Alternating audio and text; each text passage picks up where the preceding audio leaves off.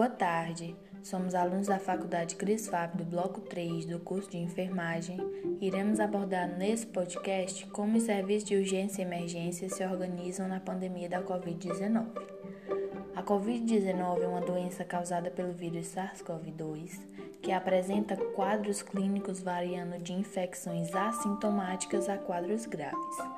A forma de transmissão do vírus ocorre por meio de aperto de mãos, gotículas de saliva, espirro, tosse e objetos ou superfícies contaminadas.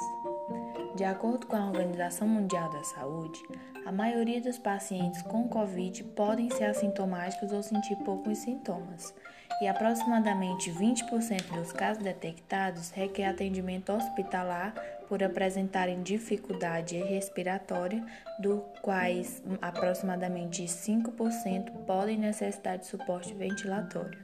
Então, é nesses casos que os serviços de urgência e emergência começam a atuar. O objetivo dos serviços de urgência e emergência é salvar vidas, diminuir riscos de sequelas e transportar o paciente com segurança para tratamento definitivo, em ambiente hospitalar quando necessário. Os casos de emergência são os riscos imediatos de morte iminente ou sequelas graves, como a parada cardíaca, o infarto agudo do miocárdio, o edema agudo do pulmão, hemorragias, entre outras. E os casos de urgência são risco imediato de morte em curto prazo ou sequelas graves no mesmo período, como a cólica renal, insuficiência respiratória, crise asmáticas, entre outras. Os serviços de urgência e emergência podem se organizar utilizando a segurança e a proteção das equipes, que é um dos princípios essenciais para todas as suas ações. As medidas de higiene são fundamentais para a prevenção, juntamente com o uso de, EPI. Após o acionamento da equipe de serviço de atendimento pré-hospitalar, a equipe prepara o veículo os mesmos separam os equipamentos essenciais para o uso e guardam os outros materiais e equipamentos onde não serão usados para que seja reduzida a contaminação. Além disso, já com as medidas tomadas por parte da equipe com o paciente, já é definido a unidade de atendimento antes da saída da cena. Logo após, a equipe aciona a unidade de saída sobre a chegada do paciente, relatando a condição da vítima, e com isso, a instituição de saúde se prepara para receber o paciente tomando as devidas as medidas adequadas, com uma paramentação e o local de suporte adequados para o paciente. Ao chegar no hospital destinado, a equipe deve informar sua chegada com a vítima e deve manter o paciente com máscara e distante das demais pessoas ali presentes. Durante o atendimento, os pacientes suspeitos ou confirmados devem utilizar máscara cirúrgica durante o atendimento e transporte à saúde à unidade de saúde, se tolerado. Nos casos suspeitos ou confirmados, deve analisar a administração de oxigênio por meio de dispositivos, deve-se usar o menor fluxo necessário para melhor resultado possível, considerando a oximetria de pulso e a resposta clínica do paciente. Se a oxigênio-terapia é indicada, utilizar preferencialmente cânulas e catéteres nasais com fluxos de até 5 litros por minuto.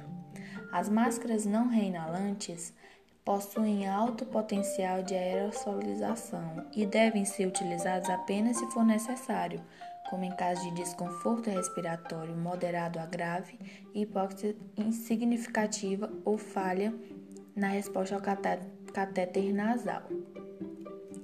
A macronebulização é, é contraindicada no APH neste momento de pandemia. Os médicos do suporte avançado de vida devem antecipar a necessidade de realização de PGA em ambiente arejado, orientando familiares e outras pessoas não paramentadas a se manterem afastados. A intubação precoce só é indicada nos casos de instabilidade respiratória e quando há caso de óbito de pacientes, deve-se comunicar à central de regulação imediatamente orientar os, os familiares quanto aos procedimentos e evitar manipulação do corpo. As orientações de higiene do transporte pré-hospitalar para as equipes de atendimento são importantes a serem seguidas, que são as seguintes medidas: disponibilizar máscaras cirúrgicas para os pacientes, utilizar EPIs preconizados pela Anvisa como protetor facial, aventais descartáveis hidrofóbicos, luvas de procedimentos quando da necessidade de procedimentos em via aérea. A equipe deverá utilizar máscara com filtro e touca, utilizar o uniforme de maneira correta, de modo que os membros superiores e inferiores estejam completamente cobertos, realizar a higiene das mãos com água e sabão e álcool em gel e orientar acompanhantes e familiares quanto à sua importância. Reporta-se a regulação de urgência do SAMU para realização de regulação médica e encaminhamento à unidade hospitalar após estabilização clínica garantir a ventilação da ambulância durante o transporte do paciente, mantendo as janelas abertas. Realizar a limpeza terminal de todas as superfícies internas da ambulância após realização do atendimento, como a desinfecção e esterilização dos materiais utilizados na rotina de serviço, e após o término do plantão de serviço, o profissional deverá efetuar a lavagem de todas as peças do uniforme utilizados durante o seu turno, sem contatos com as demais roupas. Esses foram os atendimentos com as pessoas vítimas da Covid.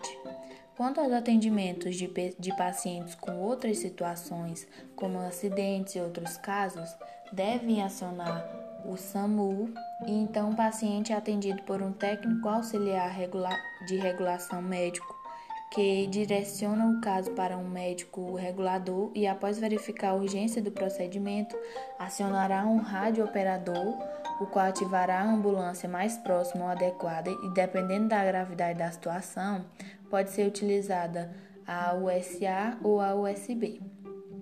Quando há o código vermelho, no, no qual o risco é de morte iminente, o objetivo é atingir cerca de um minuto e meio do atendimento do rádio operador. Para a construção do trabalho, dividimos tópicos para cada componente pesquisar e foi escolhida apenas uma pessoa para gravar o podcast para melhor organização. Esse trabalho foi apresentado por Antônia Dalila, Caio Cardoso, Mariana Gomes, Maria Joyce, Milena Lohana e Vivian Costa. Obrigada pela atenção.